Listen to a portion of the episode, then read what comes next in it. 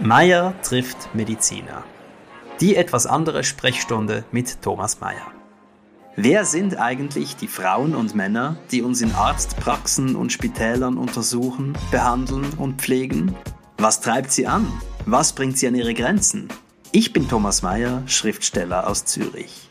In dieser etwas anderen Sprechstunde treffe ich spannende Menschen aus der Medizin und unterhalte mich mit ihnen über die großen und kleinen Fragen des Lebens.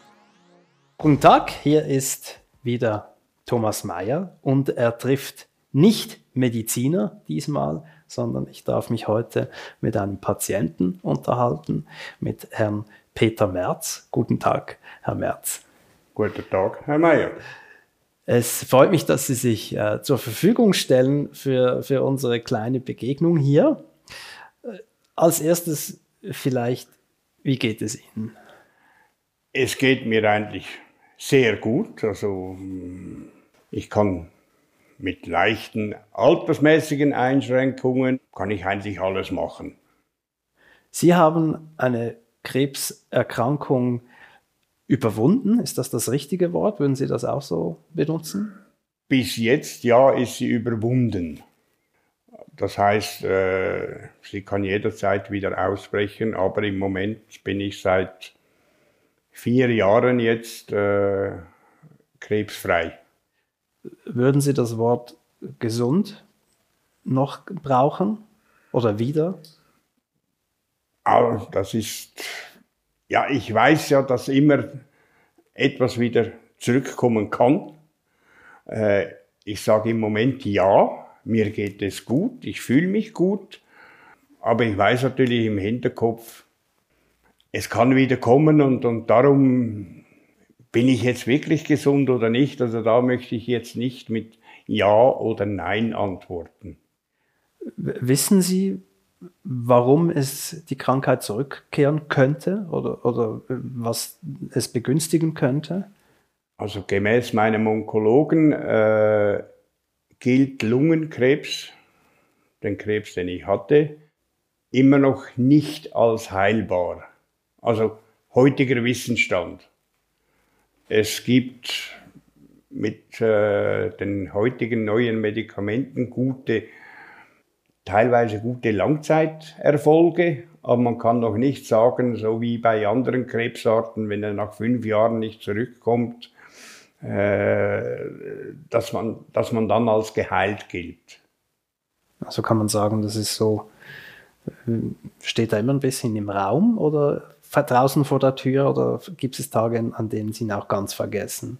Also, ich denke eigentlich im Alltag nicht daran, dass es zurückkommen kann. Ich lebe jetzt schon so lange mit dem, also da kann ich, da habe ich mir angewöhnt, das ein bisschen zu verdrängen, dank meiner guten Prognose. Lassen Sie uns ähm, doch zu dem Zeitpunkt äh, zurückgehen, an dem alles angefangen hat. Wie haben Sie fe gemerkt, festgestellt, dass, dass etwas nicht gut ist? Also ich habe äh, schon länger gemerkt, dass ich einfach hm, stark müde bin äh, nach der Arbeit. Das habe ich schon länger gemerkt und ich habe mir dann eigentlich vorgenommen, ja, wenn die Saison äh, vorbei ist, dann lasse ich mich mal gründlich untersuchen. Welche Saison meinen Sie? Also ich habe als Messebauer gearbeitet und äh, das ist äh, in zwei saisonale Abschnitte. Januar bis irgendwie Sommer und dann August wieder bis Ende, ja, bis Ende November. So kann man das einordnen. Also welche Saison, in welchem Jahr war das? Das war äh, 2016. Also ich habe es eigentlich schon im 15, Ende 15 schon gemerkt. Und im 16 im Frühjahr wurde das nicht besser und da habe ich mir gesagt, ja, jetzt musst du dich dann, wenn du Zeit hast, im Sommer mal gründlich untersuchen lassen. Also das kann nicht sein. Und was haben Sie dann getan? Nein, äh, es war dann so, ich war auf einer Messe zum, beim Abbauen und das war draußen und ich musste ins noch feuchte Gras knien und beim Aufstehen habe ich schon gemerkt, im Knie plötzlich einfach wie blockiert, oder? Das wurde dann sehr schnell ziemlich schlimmer und äh, ich konnte dann mit Glück noch meine Arbeit so mehr oder weniger be beenden und nach Hause fahren. Dann ging ich dann anderen Tag, weil ich konnte nicht mehr gehen, zur Hausärztin. Sie hat dann geröntgt und gesagt, ja, Arthrose. Hm. Okay, Pillen, eincremen. Dann war das so nach drei Tagen war das eigentlich wieder okay. Und ja, wieder frisch fröhlich weitergearbeitet und dann bin ich, äh, bekam ich einen Rückfall.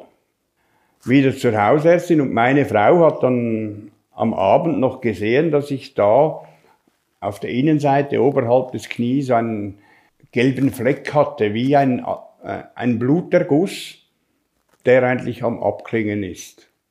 Da hatte ich aber, äh, ich hatte nie einen Bluterguss da. Habe ich den der Hausärztin gezeigt und sagt sie, ja, sie möchte einfach, damit wir Sicherheit haben, einen Ultraschall machen, ob da mit den Gefäßen alles in Ordnung ist. Wie haben Sie sich da gefühlt? Waren Sie da schon beunruhigt oder? Nein, ich habe ja gewusst, sie hat gesagt, Arthrose, das kann man medikamentös, ja, relativ, ja, es kommen immer wieder Schübe, aber dann Cremen, Pillen, dann geht das einigermaßen. Aber auch keine dunkle Ahnung oder sowas in die nein, Richtung? Nein, nein, überhaupt nicht, überhaupt nicht.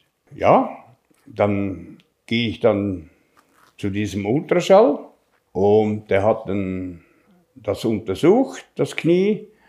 Und dann hat er auf dem Ultraschallbild gesehen, hinten in der Kniebeuge habe ich ein Aneurysma. Vielleicht erklären Sie ganz kurz, was das ist. Ein Aneurysma ist eigentlich eine Ausweitung einer Arterie. Das muss man dann im Auge behalten. Weiter untersucht, dann sagt er, ja, da ist nichts, aber er möchte jetzt einfach mal Interesse halber noch das andere Bein anschauen. Dann hat er da geschaut, dann sieht er auch ein Aneurysma. Jetzt muss ich noch was schauen. Hier in dem Brustbereich und sieht da auch ein großes Aneurysma. Also wirklich, das hatte über sechs Zentimeter Durchmesser. Und dann sagt er mir, ich habe das eigentlich noch lustig gefunden dazu mal. Sie haben Einsteinsche Gene. Einstein hatte das genau auch. Er hatte auch hier in den Knien und hier oben ein Aneurysma. Und das hat er einmal operieren lassen. Und damals war das aber so, hat er mir das erzählt. Damals hat man das wirklich mit Zellophan noch umwickelt, äh, dass das einfach nicht platzen kann. Und wieder rein und okay bekam er aber scheinbar äh, dann irgendwie einen Rückfall und Einstein ist scheinbar an dem gestorben, also weil das Aneurysma gerissen ist da oben. Und dann können sie nichts mehr tun. Dann sagt er, hm, jetzt müssen wir ein CT machen. Da können noch mehr rum sein, oder? Das hat man dann gemacht und die haben dann, ich habe dann dummerweise den Bericht auch verlangt, dann habe ich den auch bekommen und habe dann den Abend so für mich durchgelesen und das war dann schon ein Schock, weil da waren dann die Aneurysmen beschrieben und in der Lunge ein Karzinom. Und was ein Karzinom ist, das wusste ich zu dieser Zeit schon. Also da bin ich dann doch sehr, sehr erschrocken. Mit, also man hat Ihnen das einfach mitgegeben ohne weiteren Kommentar? Ja, weil ich es verlangt habe. Ich habe es ja verlangt. Ich habe gesagt, ich hätte gerne auch eine Kopie. Und dann mit, haben sie quasi sich selbst die Diagnose eröffnet sozusagen. Ja, ich habe es dann einfach durchgelesen und weil ich gewusst habe, was ein Karzinom ist, äh, ja, das war schon ein Riesenschock. Wie war das? Das hat mich also fast vom Stuhl gehauen, auf gut Deutsch gesagt. Und ich habe dann am anderen Morgen gleich den Arzt angerufen und der hat mich dann beruhigt und gesagt, ja, und, und ob das jetzt wirklich Krebs ist, das kann man so nicht sagen. Man sieht einfach, dass es ein, eine Veränderung da ist, aber ob das gutartig oder bösartig, er hat das eigentlich sehr gut gemacht und mich ein wenig beruhigt. Und er hat mich dann weitervermittelt, um das Aneurysma zu operieren, weil das war ziemlich dringend da oben. Also und ich ging dann zu diesem Arzt, wo er mich äh, vermittelt hat. Und der hat mir dann eigentlich relativ schnell einen Termin gegeben, um das zu operieren. Und ich hatte dann auch je in, in jeder Leiste noch ein Aneurysma. Und das wollte er dann gleich mitmachen, also gleich von oben bis unten aufschneiden. Ich bekam dann aber auch eine, noch einen Termin im, in dem Spital, wo er arbeitete, um äh, eine Punktuierung zu machen von dem Karzinom, damit man feststellen kann, ob das Krebs ist oder nicht. Und das dauert dann immer zwei, drei Wochen. Wie gesagt, ich hatte den Termin und dann kam die Diagnose, also es ist Krebs. Wie waren diese zwei Wochen, die, die Wartezeit? Wie war das für Sie? Natürlich die große Ungewissheit, aber ich, ich habe eigentlich da schon damit gerechnet, also dass es, aber ich habe nicht gedacht, dass ich daran sterbe, daran habe ich eigentlich gar nie gedacht. Es ist mir dann nur ein bisschen neu gekommen, als mich die Ärztin, die mir dann gesagt hat, die Diagnose gegeben hat, die die Punktion gemacht hat, dass es Krebs ist. Und wie sie mich dann verabschiedet hat, also wirklich so ganz lieb und nett die Hand noch gegeben und, und gesagt, äh, alles Gute nicht normal auf Wiedersehen oder so. Irgendwie habe ich da gespürt, da ist mehr dahinter. Und dann bekam ich dann in dem Spital einen Termin beim Onkologen. Die Operation wurde sogleich gestoppt, weil, hat man gesagt, Krebspatienten hat das keinen Vorrang. Und ich wollte das einfach nicht wahrhaben. Ich bin dann äh, zur Hausärztin wieder und habe gesagt, hm, haben Sie mir noch einen guten Onkologen? Ich möchte eine Zweitmeinung. Und dann hat sie gesagt, ja, sie wisse jetzt auch gleich nicht so aus dem Stegreif, weil sie hat eigentlich keinen, mit dem sie da zusammenarbeitet in dem Bereich. Aber sie werde sich erkundigen. Dann hat sie mir dann den jetzigen Onkologen angegeben. Und ich habe dann von ihm auch einen Termin bekommen und und das war einfach eine andere Welt. Da im Spital, der Warteraum, das hat mich immer gestört. Das waren einfach drei, vier Stühle im Gang draußen und ja, wenn du da sitzt äh, im Onkozentrum, im Warteraum, dann weiß jeder was. Und dann bin ich eben äh, zum anderen Arzt und das war einfach eine andere Welt. Da sind nur Krebspatienten, keine anderen Leute, ja, vielleicht Angehörige, aber die, das war eine ganz andere Atmosphäre für mich. Wenn Sie zu einem anderen Arzt gehen und eine Zweitmeinung holen, was, was macht denn der genau? Der hat ja letztlich dieselben Untersuchungsergebnisse vor sich. Oder äh, macht er noch weitere Untersuchungen mit Ihnen? Nein, er nimmt natürlich dieselben Berichte, er schaut sich dieselben Bilder an, das ist klar. Man weiß ja, es gibt ich will niemandem zu nahe treten, aber es gibt Ärzte, äh, die interessieren sich mehr und Ärzte, die, da machen wir mal diese Pillen und diese Pillen und dann schauen wir mal. Würden Sie heute sagen, dass Sie eigentlich gar nicht auf der Suche nach einer zweiten Meinung waren, sondern nach einer besseren Umsorgung? Beides. Irgendwo hatte ich im Hinterkopf eigentlich noch die die Idee, vielleicht finde ich einen, der sagt, ja, ja, kein Problem, das kriegen wir hin. Das war jetzt aber hier auch nicht so. Das war beim zweiten Onkologen auch nicht so. Wie, wie war denn das für Sie, als Sie sozusagen endgültig diesen Bescheid entgegennahmen? Es war nicht mehr so schlimm, wie das, als ich den Bericht da zu Hause gelesen habe. Da bin ich wirklich sehr, sehr stark erschrocken und, und das hat mich also wirklich fast vom Stuhl gehauen. Lassen Sie uns ganz kurz da bleiben, das interessiert mich. Was sind das für Gefühle, die man hat? Ich bin ja ein gestandener Mann, aber äh, ich habe geweint, muss ich ganz ehrlich sagen. Also ich habe gesagt, wieso muss diese Scheiße mir passieren? Haben Sie eine Antwort darauf damals gesehen? Ähm, ja, ich war 40 Jahre lang starker Raucher habe aber nicht wegen dem vier Jahre vor der Diagnose habe ich aufgehört zu rauchen aus eigenem Antrieb. Und dann hat mich aber Mein jetziger Onkologe beruhigt, ich habe nicht den Lungen, also Raucherlungenkrebs, sondern ich habe den normalen, der jedermann eigentlich bekommen kann.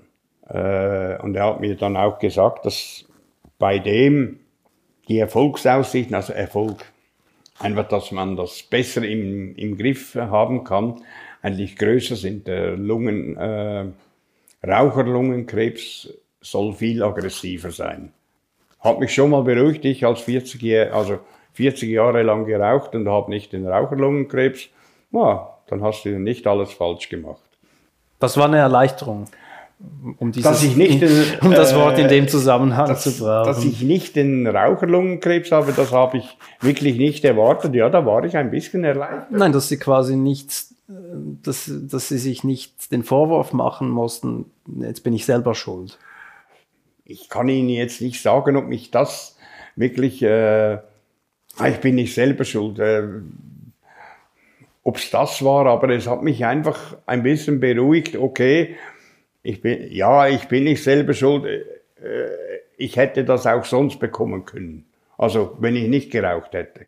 Und mit welchen Gefühlen und in welcher Stimmung verlässt man die Praxis des Arztes, der Ärztin, der, die einem gerade gesagt hat, sie haben Krebs. Also man ist ja da äh, von jemandem umsorgt, man kann sprechen mit dieser Person und dann verabschiedet die einen und man ist erstmals allein mit der Krebsdiagnose. Wie geht man da in, in die Stadt hinaus? Also es war zu dieser Zeit noch so, dass äh, meine Frau äh, in ihrem Heimatland war. Ich habe aber einen Neffen, der ist auch Arzt. Also er hat da gleich seine, in dieser Zeit sein Studium abgeschlossen. Der kam dann eigentlich am Anfang immer mit mir. Äh, ich wollte das meiner Frau nicht sagen am Telefon, wenn sie da 10.000 Kilometer weg ist. Äh, du, ich habe dann Krebs, oder? Habe das also ihr nicht gesagt und habe sie dann, äh, als sie zurück war, habe ich sie dann mal, ohne zu sagen, wohin wir gehen, mit zum Onkologen ge genommen. Und dann hat sie da schon. Was, hat, was haben Sie ihr gesagt, wohin es geht? Ja, komm, wir müssen ja, was anschauen. Oder? Ja, das war eigentlich das, das Schwierigste. Wie bringe ich das meiner Frau bei? Und was würden Sie, dieser Podcast ist ja auch äh, für Menschen gedacht, die in, in ihrer Situation sind oder waren. Was, was würden Sie als Ratschlag äh, formulieren? Wie bringe ich es meiner Frau oder meinem Partner bei?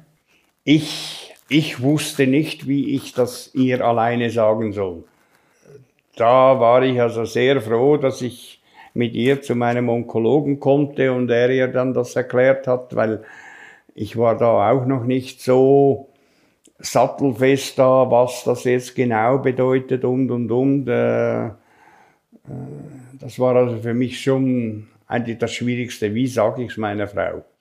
Also könnte man den Ratschlag formulieren, sei dir nicht zu schade, deine Hilflosigkeit einzugestehen und Hilfe anzunehmen. Mm, ja, ja, ja. Das ist sicher, also für mich auf jeden Fall. Aber ich denke, das erleichtert es schon, als wenn man da zu Hause in der trauten Stube auf dem Sofa sitzt und sagt, komm Frau, setz dich mal her.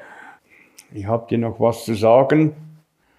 Ich weiß auch, meine Frau ist sehr emotional. Ich hatte richtig Angst, ihr das einfach so zu sagen. Also das war sehr, sehr schwierig für mich. Und wie war es nachher, nachdem sie es erfahren hatte? Wir standen dann vorne vor der Praxis und da konnte sie natürlich sehen, Onko. Und dann sind wir zusammen rein und nachher hat sie das eigentlich auch sehr gefasst aufgenommen. Also ich habe, sie hat mir auch im Nachgang, also nicht direkt, aber wir haben im Laufe der letzten Jahre jetzt natürlich mehrmals darüber gesprochen, hat sie mir auch gesagt, äh, sie hat eigentlich immer geglaubt, ich, ich stehe das durch. Haben Sie das auch geglaubt? Das war ja offenbar Ihre erste innere Reaktion, haben Sie vorhin gesagt. Ja, es ging mir eigentlich relativ schnell besser. Und nach drei Monaten hat mein Onkologe wieder CTs gemacht und siehe da, der Haupttumor war wesentlich kleiner geworden. Eine Metastase, die ich hatte, war komplett weg schon. Und die zweite äh, war noch gleich groß geblieben. Aber machen wir weiter. Äh, alle zwei Wochen wieder dahin, die Infusion bekommen und dann nach drei Monaten, äh, also weiteren drei Monaten, war ich krebsfrei. Wie ist das, wenn man das hört? Eine Erleichterung, also das, das kann man nicht beschreiben. Sie, Sie schauen zur Decke. Äh, dankt man dem Himmel in einem solchen Moment oder wem, wem ist man dankbar? Der ganzen Welt. Ich habe da wirklich meine, meine Kollegen, meine Freunde, alles, also habe ich da, ich glaube, ich jeden umarmt, den ich irgendwie gekannt habe. Also das war wirklich eine, einfach eine Riesenerleichterung. Traut man dem? Ja, ich bin eigentlich, ich vertraue meinen Ärzten. Ich muss auch sagen, ich habe sehr, sehr gute Ärzte. Vor allem meine Hausärztin und äh, meine Onkologe, also die, die setzen sich auch sehr, sehr dafür ein, dass äh, mit anderen Ärzten, dass das einigermaßen koordiniert wird. Also sie sagen auch mal, nein, das machen wir nicht und unterstützen mich dabei dann. Also für mich war das wirklich die große Erlösung. Das ist jetzt wie lange her? Jetzt sind es vier Jahre. Jetzt dann, also im, ja, ja, jetzt sind es endlich vier Jahre, als ich die Diagnose, ja, war auch April, habe ich die Diagnose bekommen, krebsfrei. Das ist jetzt vier Jahre her. Ja, jetzt ziemlich genau. Es könnte sogar noch sein, dass wir heute wirklich das, müsste ich jetzt bei Petraus nachfragen, ob ich damals eine Sitzung hätte, heute vor vier Jahren. Könnte sein, dass es, könnte noch hinkommen. Wir fragen Herrn Dr. Petrausch nachher, nachher, das interessiert mich auch. Wenn Sie jetzt zur Nachkontrolle gehen, dann könnte es ja sein, dass, dass Sie erstmals nach vier, fünf, irgendwann nach einigen Jahren einen Rückfall haben. Ist das etwas, das Sie bei jeder Kontrolle befürchten oder denken Sie gar nicht mehr so? Nein, also ich mache mir vor jeder Ding schon, also nicht Sorgen. Ähm, ich weiß, dass es zurückkommen kann. Damit habe ich mich abgefunden. Aber ich denke, ich bin heute so weit, dass ich sagen kann, Moment, ich habe jetzt ja noch fünf schöne Jahre gehabt, also sagen wir mal hm, vier ganz bestimmt schöne Jahre.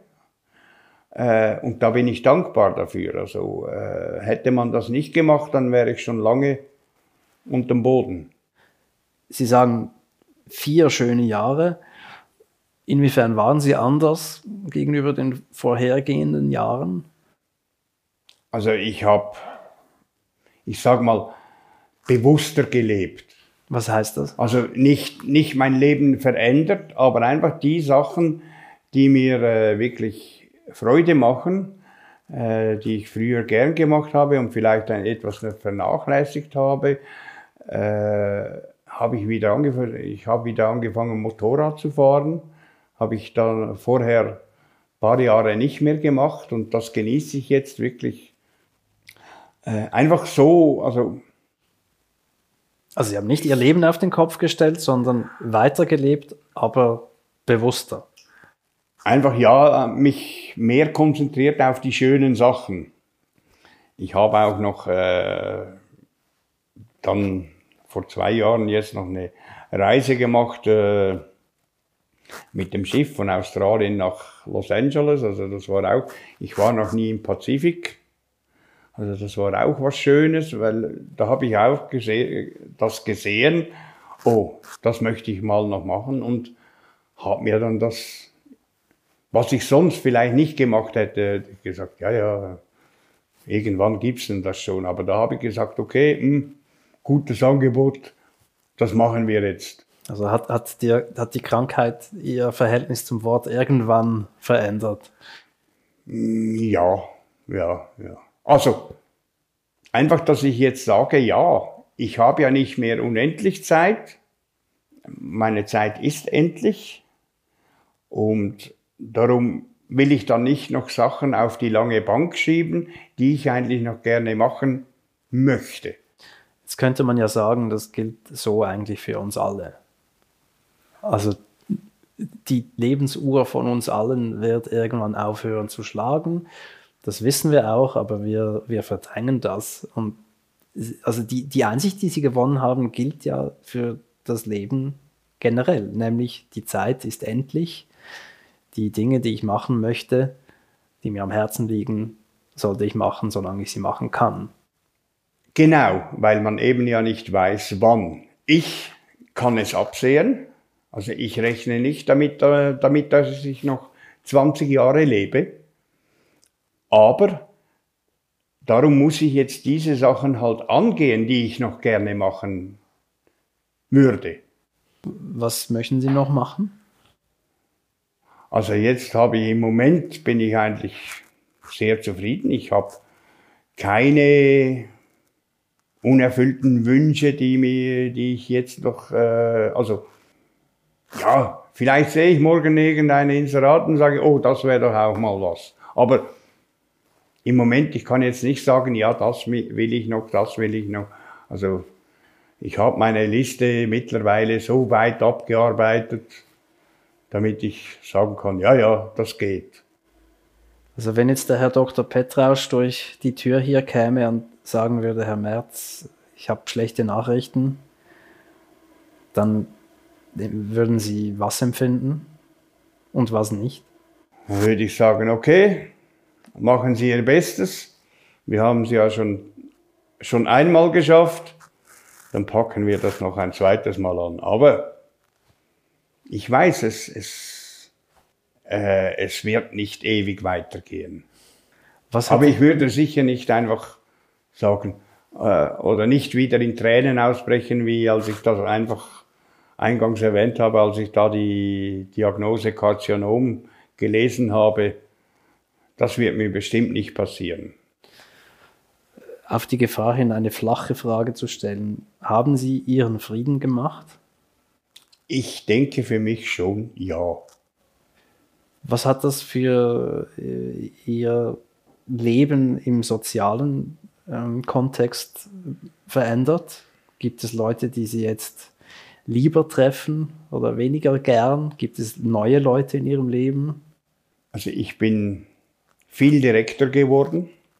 Wenn mir jemand nicht passt, dann sage ich das heute auch, weil ich will nicht meine Zeit verschwenden mit Leuten, die mir eigentlich nichts sagen. Und darum sage ich denen auch, hm, komm, lassen wir das ich brauche dich nicht. Und damit ist das für mich erledigt. Wie kommt das an? Eigentlich meistens nicht so gut, weil äh, die Leute sind sich einfach das nicht gewohnt, äh, weil jeder versucht ja mit jedem, und wenn es auch nur vordergründig ist, äh, zu sagen, ja, ja, du bist ganz ein Lieber und hinter der, hin, im Rücken kommt der berühmte Tritt. Und das will ich einfach vermeiden. Also ich will mich nur noch mit Leuten umgeben, die ich eigentlich, die mir auch etwas bedeuten. Die anderen, die brauche ich nicht. Tönt hart, aber. Nein, es tönt einfach ehrlich. Und es ist abermals etwas, das generell für uns alle eigentlich gelten sollte. Die Welt wäre vermutlich ehrlicher. Weil was da geschleimt wird auf der Welt, also das ist was hat sich für Sie sonst noch verändert in Ihrem Verhalten oder Ihrer Sichtweise? Gibt es Dinge, die Sie anders beurteilen, die Ihnen weniger oder wichtiger geworden sind? Hm, nein, also außer das, was mir jetzt äh, erwähnt, also was ich erwähnt habe, dass ich einfach meine, meine Zeit gut nutzen will, sei das mit Freunden, mit äh, äh, einfach mit guten Leuten zusammen sein, so. Aber sonst, nein. Das ist eigentlich sehr unspektakulär, diese Dankbarkeit, die Sie da pflegen, kann man sagen. Es passiert gar nicht so viel, aber es fühlt sich anders an. Für mich bedeutet es viel. Oder? Weil das ist wirklich, sind ist eine Zeit, die ich so sonst nicht erlebt hätte, muss ich auch sagen. Äh, also ich hätte dann noch vier Jahre länger gearbeitet. Ich arbeite jetzt seit der Diagnose nicht mehr. Ich hätte auch nicht mehr gekonnt. Äh, also all das, da hat man natürlich viel mehr Zeit, um noch Sachen zu machen, etwas zu lesen äh, und so weiter und so fort. Oder eben im schönen Wetter Motorrad fahren. Sind Sie dankbar, dass alles so gekommen ist, wie es gekommen ist? Sehr. Es hätten einige Sachen nicht sein müssen. Wir haben jetzt schon gesagt, ich bin geheilt. Aber äh, da kommen natürlich jetzt, jetzt wir erst ein, noch nicht mal ein Jahr nach meiner äh, Diagnose von Krebs. Jetzt kommen noch vier Jahre und ich war also habe sechs, sieben Operationen gehabt, äh, eine noch am Herz und jedes Mal lief irgendetwas schief. Also äh, die Story, die geht noch lange weiter. Also es waren auch schwierige Jahre. Also ja, weil es gab immer wieder starke Rückschläge, aber ich habe immer alles positiv gesehen, weil für mich der Krebs war weg. Das war meine größte Sorge.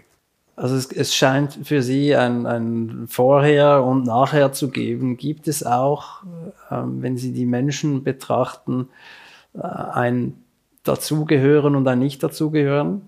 Also wie, wie, wie sehen Sie Menschen, wie betrachten Sie Menschen, die, die diese Erfahrung nicht gemacht haben? Das sind dann eben vermutlich diese Menschen, die nicht verstehen, warum dass ich heute so direkt bin was ich früher eigentlich auch nicht war. Also, dass ich eben, die können dann das nicht verstehen. Die anderen verstehen das. Die machen nämlich genau dasselbe. Sie wollen sich nur noch mit den guten Menschen, also die ihnen viel bedeuten, umgeben. Äh, ich frage auch, äh, weil ich gerade kürzlich ein längeres Gespräch ähm, mit dem Geschäftsführer der des Schweizerischen Israelitischen Gemeindebundes hatte. Und wir haben äh, darüber gesprochen, wie es ist, als jüdische Menschen sich unter Nichtjuden zu bewegen. Und ich habe ihm gesagt, schau, äh, für mich, wenn ich mit dir spreche, äh, da, da gibt es eine, eine, ein Gefühl von, von Geborgenheit, weil ich weiß, dass ich von dir nicht äh, befürchten muss, dass du irgendeinen dummen antisemitischen Kommentar von dir gibst. Ist das für Sie vergleichbar, wenn Sie mit, mit einem Menschen zusammenkommen und von diesem Menschen erfahren, dass er auch eine Krebserkrankung durchgemacht hat, dass Sie, dass Sie eine Art Verbundenheit spüren? Also ich habe das so wahrgenommen. Ich hatte einen Bekannten, ich habe ihn gekannt, aber nicht sehr, sehr gut. Der hat vor, jetzt vor zwei Jahren, hat er auch die Diagnose bekommen, Lungenkrebs. Ich habe ihn nicht, äh, also schon gekannt, vom Sehen eigentlich so. Und ich habe das von einer äh, gemeinsamen Bekannten erfahren, dass er Krebs hat. Und ich habe gesagt, hey, sag dem, er soll sich eine Zweitmeinung holen. Eben habe ich auch das Beispiel erklärt. Ich habe gewusst, in welchem Spital, das er behandelt wird.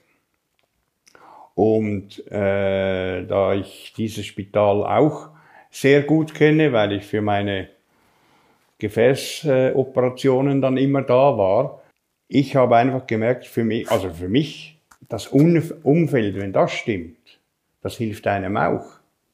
Weil man sieht, man ist ja nicht alleine. Oder? Und die anderen, äh, die einem da sitzen, sehen die wissen, um was es geht. Und er hat das leider nie gemacht. Äh, warum, weiß ich nicht. Und dann war das eigentlich sehr interessant. Die gemeinsame Bekannte, die hat ihn dann eigentlich am Schluss noch so betreut. Der war so, der konnte nicht mehr raus, nichts mehr, also er war zu schwach. Und dann kommt sie an einem Dienstag zu mir. Kannst du mir noch mal den Kontakt von deinem Onkologen an. Jetzt möchte er doch eine Zweitmeinung einholen. am anderen Morgen ist er gestorben. Also und ihm, ihm wurde gesagt damals maximal 15 Monate. Ziemlich auf den Tag genau hat das gestimmt mit den 15 Monaten. Und da muss ich einfach sagen, äh, um auf Ihre Frage zurückzukommen, es ist wichtig, dass man sich in, selbst informiert. Ich frage auch immer wieder, wenn ich äh, bei meiner Hausärztin bin, da frage ich auch immer nach. Also ich lasse mir alle Berichte kommen, lese die durch, wenn ich Fragen habe. Äh, dann rufe ich auch meinen Onkologen nochmal, er sagt mir das und dann ist man so freudig, da, oh ja, alles super, wunderbar. Dann kommen eigentlich die Fragen einem gar nicht im Sinn. Letztes Mal war es auch so, da bin ich dann nach Hause gefahren im, und im Auto kam mir dann in den Sinn, das hättest du noch fragen, das interessiert mich, das, das interessiert mich. Zu Hause, dann habe ich ihm ein Mail geschrieben und schreibt er mir zurück, ja, rufen Sie mich heute Nachmittag schnell an weil die Fragen, die ich bin sowieso so ein Mensch. Also, äh, mir kommen dann meistens erst nachher so die guten Ideen. Was will ich noch wissen, oder? Sie haben ähm, darauf hingewiesen, dass Krankenhäuser ihre Warteräume etwas aufhübschen könnten. Was würden Sie an der Onkologie sonst noch verbessern nach dieser Erfahrung? Ja, da wo ich jetzt bin, da habe ich ja das alles nicht. Ich meine generell. Die, Aber die also man sollte da schon, also eben in den Krankenhäusern, dass man diese Patienten, die sind ja eigentlich alle, also gut, es gibt äh, sehr gute Erfolgsaussichten bei Krebs, bei diversen Krebserkrankungen. Äh, Aber wenn man die Krebspatienten, die da warten auf ihre Therapie, einfach so in einem Raum draußen lässt äh, oder wenn möglich noch im Gang, wo alle anderen Patienten, die zu anderen Ärzten gehen, die wegen einem verstauchten Finger kommen, da vorbeigehen, ja, man will sich ja nicht gleich jedem sagen, du, ich habe dann auch Krebs. Ne? Also etwas mehr Achtsamkeit auch in der Inneneinrichtung in dem Sinne. Ja, einfach, äh, es muss nicht wunderbar, schön und alles sein, aber wenigstens eine Abtrennung von den anderen Patienten. Also mir war das sehr wichtig. Wenn jetzt statt Herrn Dr. Petrausch der Tod durch die Türe käme, wie viel Lebenszeit würden Sie noch mit ihm aushandeln wollen? Ich würde ihm sagen, du hast mich schon so manchmal auf seinen Karren hochgehoben, und ich bin dir jedes Mal wieder runtergesprungen. Also lass doch das endlich sein. Dem würde ich das sagen, wenn er jetzt zur Türe reinkommt. Also im Sinne von meins ernst oder lass es. Genau. Mach's oder sonst. Und nicht, muss mir gar nicht sagen, ich komme jetzt dann. Dann haue ich nämlich wieder ab. Lieber Herr Merz, ich wünsche Ihnen von ganzem Herzen, dass Sie noch weitere, viele weitere schöne Jahre erleben dürfen, dass äh, der Tod Sie in Ruhe lässt, bis es dann wirklich Zeit ist. Und ich danke Ihnen, dass Sie sich Zeit genommen haben ähm, und für Ihre Ehrlichkeit und Offenheit, um Ihre Erfahrung zu teilen. Vielen herzlichen Dank. Gerne geschehen, Herr Mayer, und ich hoffe, ich kann da einigen Leuten doch ein bisschen Mut geben, also nicht die schlimmsten Diagnosen müssen nicht immer das wirklich das Ende sein. Hat Ihnen dieses Gespräch gefallen und möchten Sie weitere hören? Dann abonnieren Sie meinen Podcast auf meiertrifftmediziner.ch. Haben Sie Anregungen oder kennen Sie eine Fachperson, mit der ich mich unterhalten könnte? Schreiben Sie mir auf contact at meiertrifftmediziner.ch. An dieser Stelle bedanke ich mich bei meinem geschätzten Sponsor Sanofi Genzyme. Bis zum nächsten Mal, Ihr Thomas Mayer.